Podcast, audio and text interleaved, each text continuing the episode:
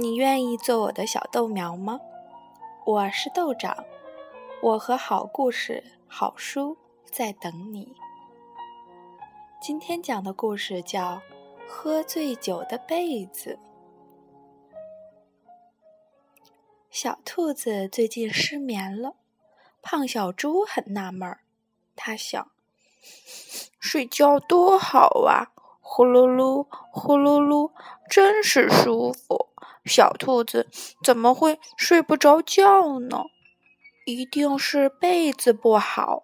我把这床让人睡觉的被子送给小兔子，它就不会失眠了。于是，胖小猪把被子叠好，又在被子里放了一瓶酒。把被子放到自行车上，高高兴兴的到小兔家去了。一路上，胖小猪美美的想着，突然，前面的一块小石头把自行车给绊倒了，被子从车子上掉了下去。胖小猪下了车，闻到了一阵阵的酒香。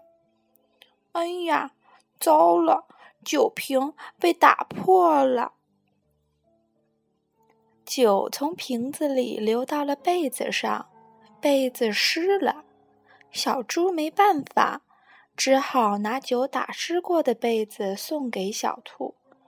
小兔子不高兴地说：“你把尿湿的被子送给我？”“不，不，这这是香水儿。”胖小猪撒了谎，小兔子走近闻了闻，呀，还真香呢！谢谢你，胖小猪。小兔子信了，因为它从来没有喝过酒。第二天一早，胖小猪就来到了小兔家门前，他用耳朵贴住了门，听了听。他听见了小兔子那均匀的呼吸声，嘿嘿，那被子真灵。喂，小兔子，醒醒，起床啦！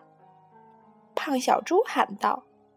不过，房间里传来了笑声，哼哼哼，呵呵。又过了一会儿，房间里又传来了哭声，嗯嗯嗯嗯嗯嗯。胖小猪傻了眼，想：他怎么了？过了一会儿，房间里又传出了歌声：啦啦啦啦啦啦。胖小猪想起了昨天的事儿，完蛋了！